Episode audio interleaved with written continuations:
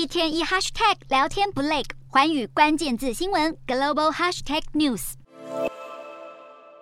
诺贝尔奖三日登场，究竟是谁拿下这一届的医学奖？诺贝尔大会揭晓名单。诺贝尔大会一早经过投票之后，决定把今年的医学奖颁发给瑞典生物学家帕博，以表彰他对于古遗传学的贡献。出生于瑞典的帕博，在乌普萨拉大学取得博士学位。父亲伯格斯特隆则是一九八二年的诺贝尔医学奖得主，如今再次奖落自家门。帕博靠着研究演化遗传学拿下诺贝尔奖，也获得一千万瑞典克朗，相当于两千九百万。万台币的奖金。颁完医学奖之后，诺贝尔化学奖也即将登场。不得不提到呼声相当高的我国中央研究院前院长翁启惠，由于他在糖科学研究贡献卓著，因此在二零一四年获得堪称诺贝尔前哨战的沃尔夫化学奖。二零一五年也拿到英国皇家化学会罗宾逊奖。去年他再拿下威尔许化学奖，而今年能否就摘下诺贝尔呢？十月五日就会揭晓。